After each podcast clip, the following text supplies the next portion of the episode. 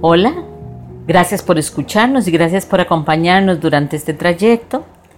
La intención de cada uno de los podcasts y de todos en grupo es poder acompañarlo durante esta parte de la vida que nos ha tocado vivir juntos de una manera diferente, tratando de utilizar estas herramientas como acompañamiento y generando una oportunidad a través de esto de cambio, de tratar de colocar la conciencia en, un lugar diferente. Dentro de esta propuesta, como no queremos que sea monotemática ni solo yo hablando, eh, hemos pedido a, a algunas personas que nos han acompañado, pacientes, clientes, amigos, como ustedes quieran decirlo, que nos acompañen y que vengan a sentarse a hablar conmigo de lo que ellos quieran. Al igual que lo hago con mi hijo o con Esteban o con amigos que no son clientes de Satori, eh, la intención es de que, sea, de que hablemos de lo que la otra persona quiere, no necesariamente de lo que yo quisiera hablar. Hoy está conmigo Gus, yo le digo Gus, él es Gustavo, eh, tengo el gusto de compartir con él, es, es un farmacéutico eh, innovador, novedoso, que está haciendo diferente, que está haciendo cosas muy diferentes, que está preocupado por la limpieza del planeta, por el uso de medicinas de manera adecuada, por el desecho de las medicinas de manera adecuada. Así que es uno del grupo. Totalmente. Muchas gracias pues, por estar aquí. No, muchas gracias a, vos, Marieta, por la invitación. Realmente para mí es un gusto eh, participar y poder eh, sembrar en la medida que se pueda y que las mentes estén abiertas un granito de arena eh, en, esta, eh, en este tema eh, que es multifactorial, ¿verdad? Pero que a todos de una u otra forma nos, nos preocupa porque nos ha movido las bases, porque nos ha movido la seguridad, porque nos ha puesto en, en cuestionamiento el ritmo de vida que traíamos eh, y eso nos genera mucha inseguridad, ¿verdad? Entonces en la medida en que, en que mm, la conversación pueda favorecer eh, el que la persona gane certeza, y esa es la palabra que me vino a la cabeza. certeza. Sí. Ok. Ahora que me mencionaste que, que pensáramos en el tema, esa fue la palabra que me vino a la cabeza. Y mm, y bueno, precisamente en mi, en mi caminar y en un poquito ese redescubrimiento que hemos, hemos trabajado, la certeza ha sido una compañera mm, de buen ver, de buen sentir eh, en este proceso porque eh, es algo que uno cuando lo experimenta experimenta mucha paz, experimenta mucha confianza de que las cosas van a salir como deben de salir.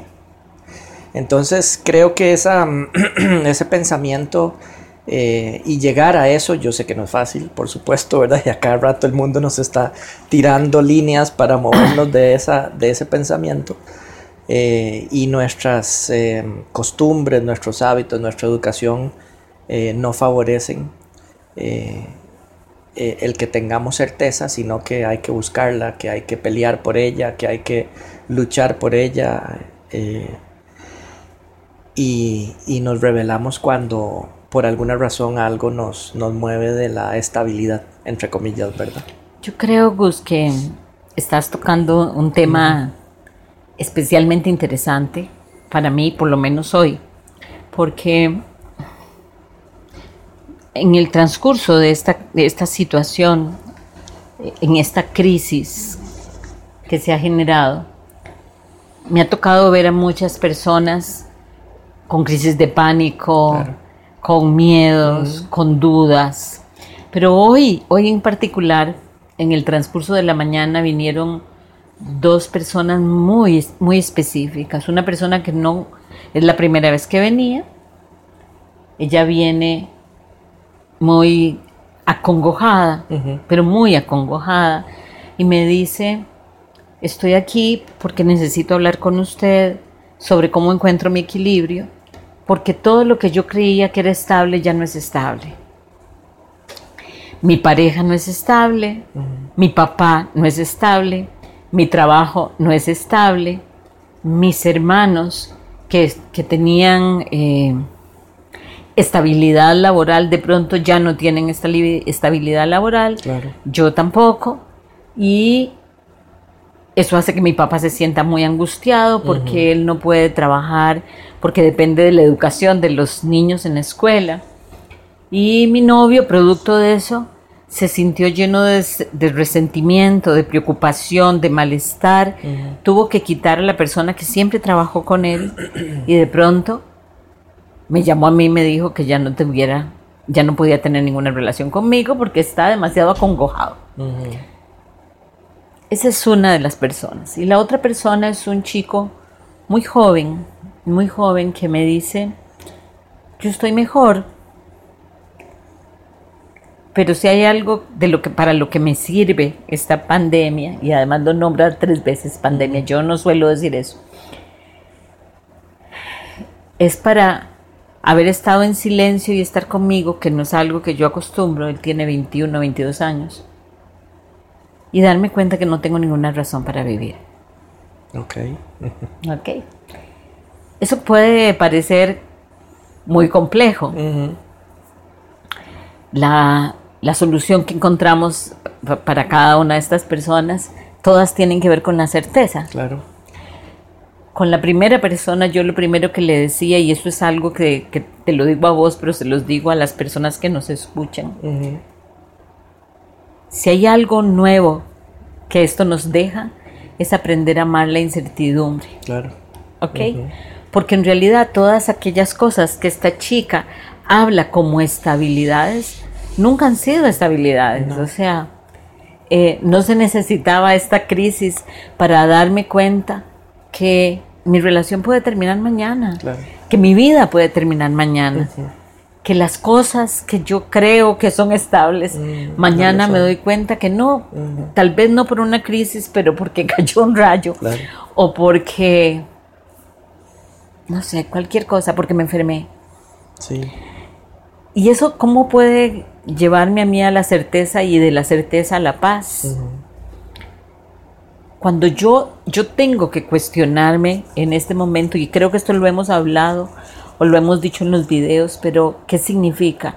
Yo tengo que ir dentro de mí y preguntarme cuál es mi idea, cuál es mi red de creencias, quién es Dios para mí o la inteligencia superior, qué estoy haciendo yo y quién soy yo, soy cuerpo, soy alma, soy espíritu, qué es esta realidad. Cuando yo comienzo, si quiero, si quiero resolver esto desde la raíz, cuando yo comienzo a desgranar esto, a partirlo, como si fuera una naranja y, gajo por gajo, comienzo a resolverlo, les aseguro que al final van a terminar teniendo certeza, porque no hay otra forma de explicarse la vida que no sea como parte de un campo de energía superior, porque, y no hablo solo de la vida de nosotros, hablo de la vida de esas rosas príncipe negro que no las había visto nunca en mi vida de esa manera y esa belleza. Cuando yo aprenda a verme parte de un universo ordenado, que es de pura energía, voy a entender que esto puede pasar en cualquier momento. Y que esto está pasando producto de nosotros, no de otros, sino de nosotros. Claro. Desde la parte práctica, ¿verdad? De no haber hecho, de no haber cumplido ciertas normas hasta la parte muchísimo más emocional, la carga de culpa, de enojo, de resentimiento que cada uno de nosotros tiene y que en este momento comienza a salir a flote.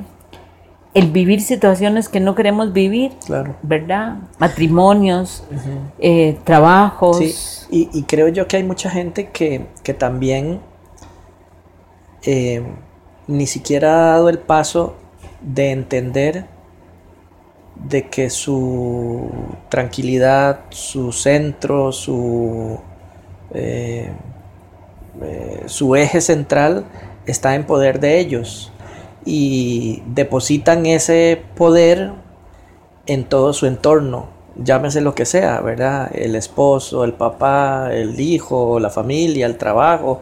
Entonces, si, si yo no tengo trabajo ya que soy, ya no soy, ¿verdad? No solo, no solamente tan, tan determinante como lo acabas de decir, sino mucho más allá, porque, porque nosotros nacimos y vivimos en una sociedad fomentada y mantenida por el miedo, de una manera muy astuta a través del ego, pero muy astuta, porque el miedo nos mantiene separados como la, el distanciamiento social, pero al mismo tiempo nos mantiene separados, pero en cada individualidad absolutamente asustados.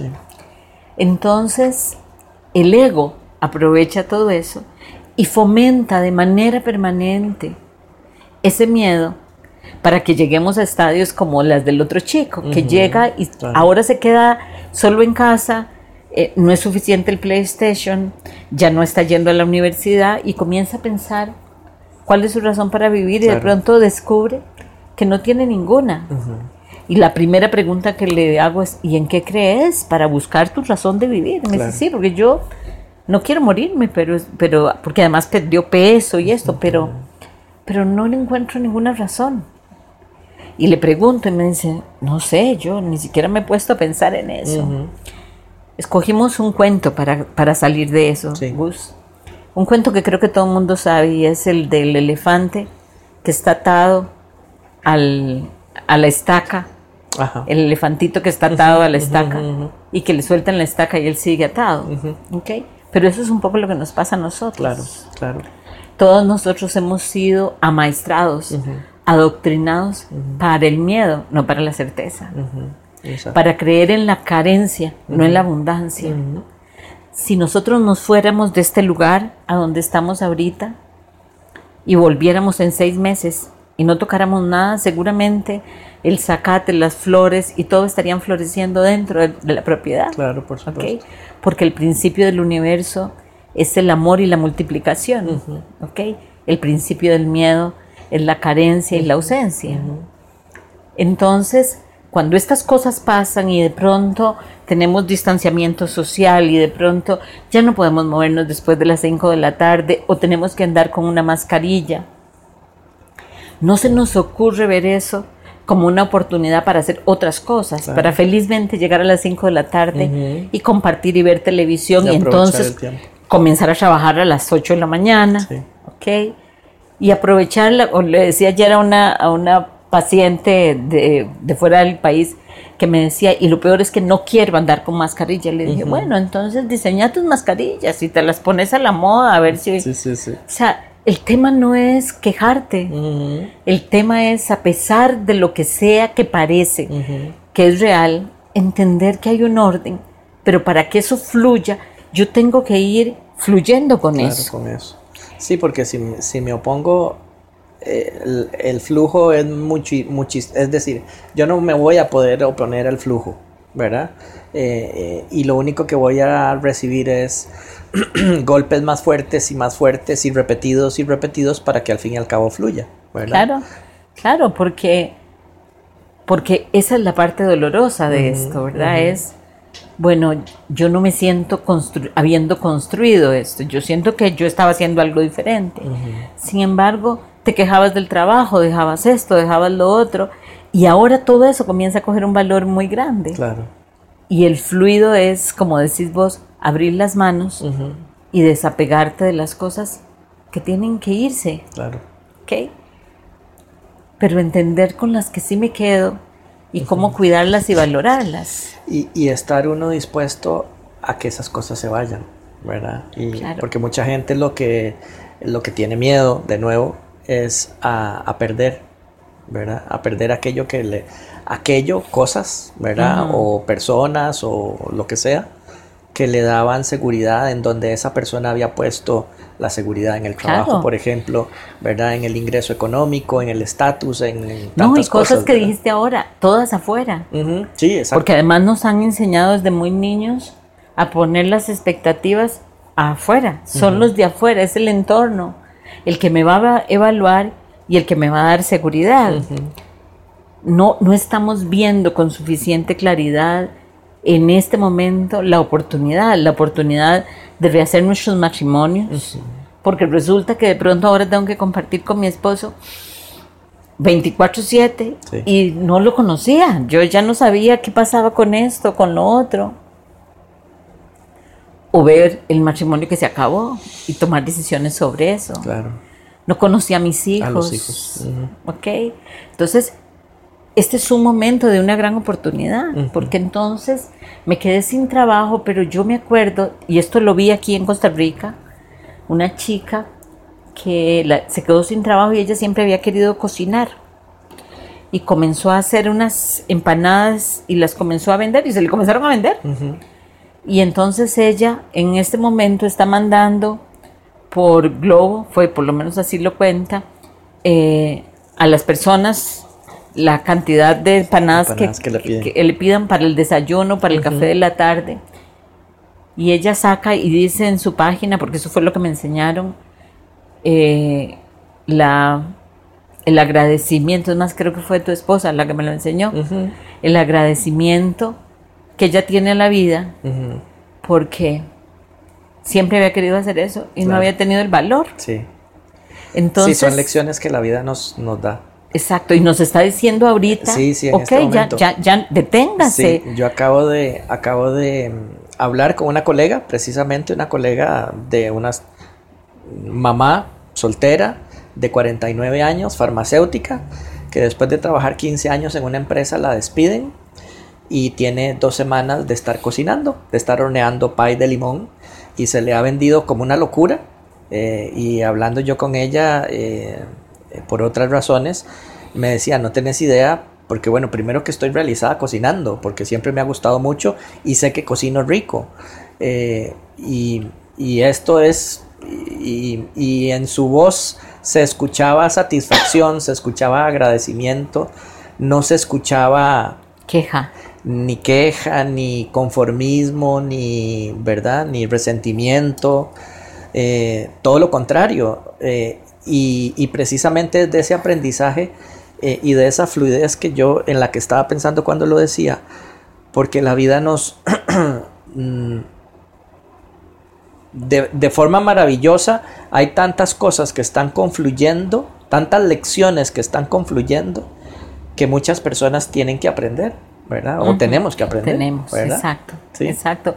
Y creo que esa es la verdadera certeza. O sea, a mí me gusta más la palabra certeza que fe. Me gusta mucho más. Porque la certeza me parece que es algo que yo voy construyendo, que yo en la prueba y en el error voy Sí. fortaleciendo.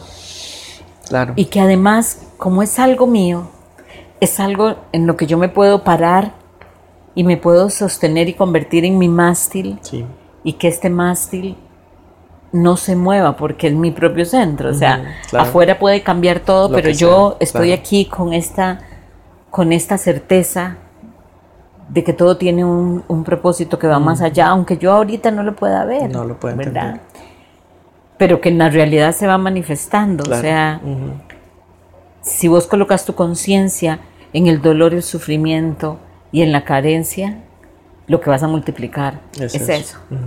Si tratas de ver y entender y dejar fluir y abrir las manos, también lo que vas a recibir es eso. Y lo vas a recibir de los lugares más Insospechados. insospechados. Así es.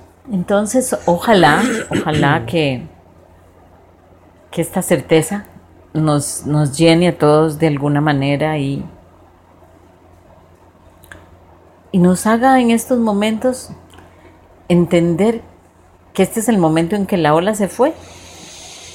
Sí. O sea, que va a volver. o sea, no claro. es, no es, esto es un movimiento natural, es, es algo que fluye de manera natural y nosotros tenemos que colocarnos en, como, como país y sociedad, me parece a mí que deberíamos colocarnos en este lugar que nos caracterizó siempre, que tiene mucho que ver con el pura vida, Sí. con el colocar la conciencia en un lugar diferente. Positivo. Y en, y en lugar de dejarnos abatir, convertirnos en un punto de luz para, para otros seres humanos.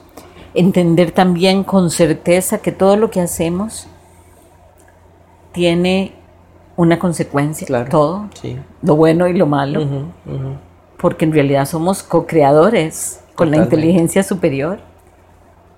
Y que si nosotros queremos realmente hacer algo por el planeta, por el mundo, en este instante, nuestro primer metro y medio Es el que que, es, es el que debemos tenemos influir. que- en el que debemos Y influir de ahí se va expandiendo la ola de...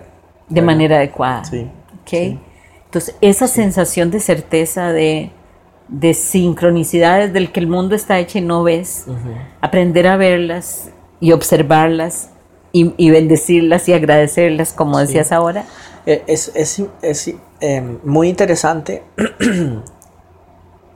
pero más interesante aún es, y creo que a manera de, de poner sobre la mesa a la, a, eh, a la gente que va a escuchar el podcast, ¿qué es lo que hace que uno no pueda ver eh, esa certeza?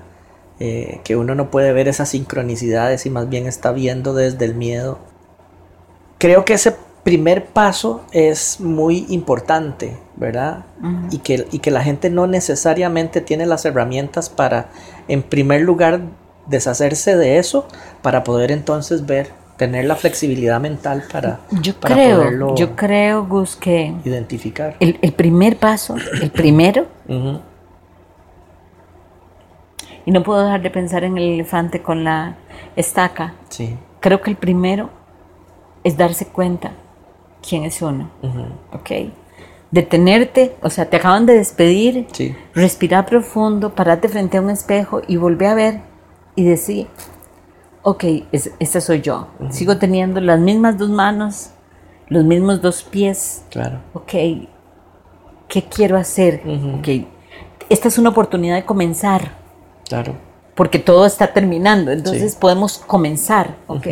¿Cómo lo voy a hacer? ¿Quién soy yo? Y aquí no me can- canso de decir esto. Haga una lista, coja un cuaderno y haga una lista de recursos. ¿Qué significa una lista de recursos? Bueno, tengo amigos, soy honesto, sé hablar en público, me gusta cocinar, soy amoroso, eh, puedo hacer grupos. Imagine todos los recursos. ideas. Tengo ideas. Aquel proyecto que nunca me dieron pelota. Es el aquí momento. está. Exacto. Hay un montón de recursos. Haga esa lista de recursos. Párese ahí, en ese mismo espejo, y diga, ok, este soy yo y estos son mis recursos. ¿Qué quiero hacer? Porque tengo la posibilidad de comenzar lo que sea. Y véase en ese lugar. Claro. Si ese primer movimiento es este, y en lugar de verlo como un cierre, lo veo como un comienzo. Y esto es algo importantísimo y es, y tomar la decisión. ¿Qué es eso? El otro día me decía un paciente, eso no lo entiendo. Es de verdad tomar la decisión. Es decir, ok, yo estoy decidido a ver esto de otra manera. Y quiero verlo de otra manera.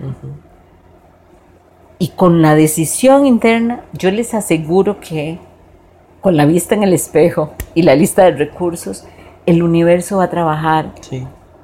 a conspirar a nuestro favor. Sí. Que, que ese es otro, digo yo, lo voy a plantear en estos términos, otro paradigma que no nos, que la sociedad no nos ha dejado desarrollar, que el universo conspira a favor de nosotros, Claro. ¿verdad? Claro. Porque el predominio de la razón pareciera que es lo que domina el mundo cuando es una ilusión, ¿verdad? Exacto, exacto. Y entonces eso no tiene lógica, puede contestarte alguien. claro. ¿Cómo me vas a decir eso si justamente eh, me acaban de despedir?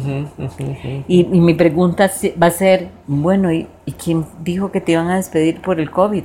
O sea, tal vez te has quejado, tal vez observa qué fue lo que hiciste. O sea, una paciente que me cuenta una situación con su esposo muy dolorosa y yo, y ella está llorando y yo lo único que le puedo devolver es, ¿cuál fue tu participación? O sea, eso es lo que a él le pasó. Pero vos dónde estabas estos cinco años que no te has dado cuenta, o sea, ¿cuál fue tu participación? Ah, Hay vol- una responsabilidad. Exacto, volvé adentro, ve tu participación y así vas a dejar de ser víctima para ser hacedor. Claro. Vas a dejar de ser ese elefante, porque lo más terrible en el caso del elefante es que lo quiebran, lo quiebran con golpes, con maltratos y lo hacen olvidarse Claro. de quién es y él asume el, el comportamiento de sumisión para evitar el maltrato. Pero ese mismo elefante después lo llevas a uno de los santuarios de elefantes y es otro ser. Claro. ¿Qué fue lo que pasó? Que lo amaestraron. Démonos cuenta qué tan amaestrados estamos. Nosotros por nosotros y por lo que otros pusieron sobre nosotros y que nosotros hemos aceptado como propios. ¿Quién dijo que yo me tengo que mantener de un trabajo en una empresa? ¿Quién dijo que yo no puedo sembrar en mi casa una huerta y compartir todas esas esos vegetales con mis vecinos y comenzar a succionar el pan de cada día. Claro, Marieta, pero tengo que pagar la hipoteca. Ok, entonces vamos a necesitar sembrar más queso, pero entonces, ¿qué puedes hacer? Porque tal vez en este momento aquella propiedad que tenés en tal lado sea el momento de o venderla o dejarla o entregarla. Entonces, eso va a ser importante, o sea, trabajar desde esa certeza. Sí. Sí, y, bueno, definitivamente todos esos apegos a las cosas materiales, a, ese maestreamiento en el que estamos, nos impide en alguna o nos nubla ver eh, las posibilidades que tenemos. Eh, y yo creo que sí es importante que todos en el momento en el que estamos, cuando estemos pasando por una situación difícil, eh, volvamos a ver para adentro que ahí está, siempre está la respuesta. Siempre, no, la respuesta no está en ningún otro lado, siempre la respuesta está en nosotros. Y que además nosotros nos demos cuenta, Gus, de que aunque nosotros creamos que somos muy diferentes, el ritmo y la frecuencia del planeta completo del universo es la contracción y la expansión. Y esto no es para siempre este momento también va a pasar. claro. Aprovechémoslo para no tener que volver a pasar por aquí. Sí, por supuesto. Para haber aprendido. Para haber aprendido. exacto, la lección que nos Exacto. Entonces, ir para adentro es, es poder ver con claridad la lección, es entender que soy parte del universo, es hacer esta lista de recursos y verme con claridad para saber realmente cuáles son, ¿verdad? Y acordarnos de algo que creo que en algún podcast lo dije y es lo, lo que es es, y es, es un proverbio chino que dice, lo que es es, lo importante es lo que hago con lo que es. ¿Me explico? Y es eso. Es, soy yo el, el, único que tiene la opción y escoge y tiene una posibilidad de convertir en esto en una oportunidad con certeza. Soy yo, no es nadie más. Sí, y que esa certeza está en este momento, ¿verdad? Claro. Eh, porque, porque muchas veces eh, nos preocupamos por lo que fue, como decías, eh, me despidieron y, me hago un mundo por lo que, por lo que fue. Ya me despidieron, ya no puedo hacer nada. No me van a volver a recontratar. o, o también me hago un mundo por lo que no existe todavía. Claro. Y por lo que será. Por el que no lo despidieron pero le suspendieron el contrato. ¿Y ahora qué va a pasar? Exacto. Entonces no hago nada porque me van a contratar otra vez en octubre. Y vos decís, ¿cómo? ¿Me explico? Entonces, es eso, es entender que lo que tengo realmente es esto, esto es lo que es. Sí. Y lo importante es lo que hago con lo que es. Claro, totalmente. Bueno, Gus, muchas gracias no, gracias a vos por la invitación. De verdad que ojalá que nos volvamos a encontrar. Sí, encantado. muchas gracias y muchas gracias a ustedes por acompañarnos. Gracias.